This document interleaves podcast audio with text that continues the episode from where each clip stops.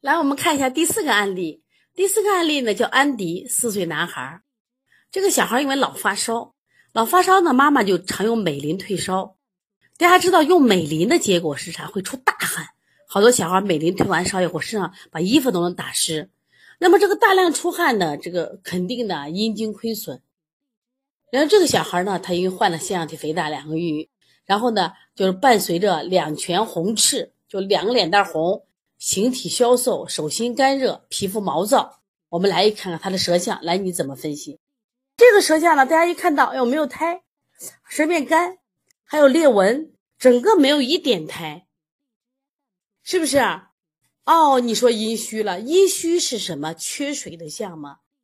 所以在那天我讲那个小儿舌诊五大误区的时候，我反复给大家提到什么？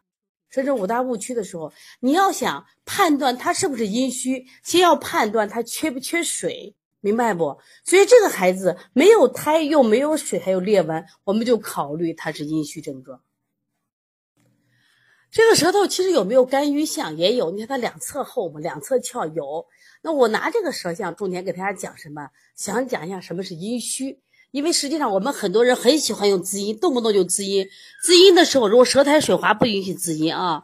如果舌苔这个舌苔厚，然后干裂，也不允许滋阴，那要清热的。你看它干，它实际上是热盛。一定记住，中医的治病是虚有余补不足，阴虚是虚症，热盛是阳症。阳症阳症你要去有余的滋阴效果就不好，明白不？所以在这样情况下，那么舌面无苔、有裂纹、舌筋少，是这个孩子就是因为大量退烧药吃的导致的阴血亏虚、水不制火所致的热症。我在前面不是讲了一个肾阳虚引起的这个虚火上炎，对不对？那像这个小孩就典型的阴虚引起的虚火上炎，是不是？有人说六味地黄丸，这是钱乙发明的一个很有名的药，这是不是滋水涵木呀？是不是可以用滋水涵木法？对不对？然后呢，虚火上炎，刺激腺样体增生肥大。那么这类的孩子就伴随五心烦热、夜热早凉。阴虚的孩子就是这样，夜热早凉，口燥咽干，大便干结，皮肤燥。记住啊，判断阴虚的时候，一定要结合皮肤、毛发、大便、小便来判断，明白不？一定要这样判断的。那么阴虚这个思路出来了，滋阴降火、清热通窍嘛。滋阴降火，因为滋水涵木嘛。那么阴虚体质的典型表现，容易上火，身体缺水了，眼干、鼻干、口干，皮肤粗糙，头发干枯，一派虚火之象。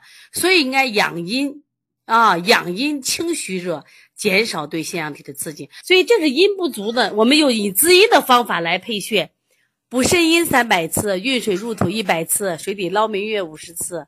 清肺平肝一百次，揉血海五十次，揉太溪五十次，推涌泉。实际上，你看啊，我跟你讲，就是大家知道，这就是典型的一个阴虚的孩子。所以说，不要轻易去滋阴。但是他真的阴不足的时候，那我们还是要给他补一些阴的啊。来，我们现在看一下这个调理后的舌象对比，是不是了不起啊？是不是这孩子有胎了？对不对？而且它的凹陷是不是也好很多？裂纹是不是也好很多？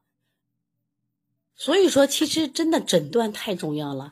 有很多人就是我们能之所以进入儿推行业，觉得简单，而且我们儿推行业很多人有一种观点，就是不需要辩证。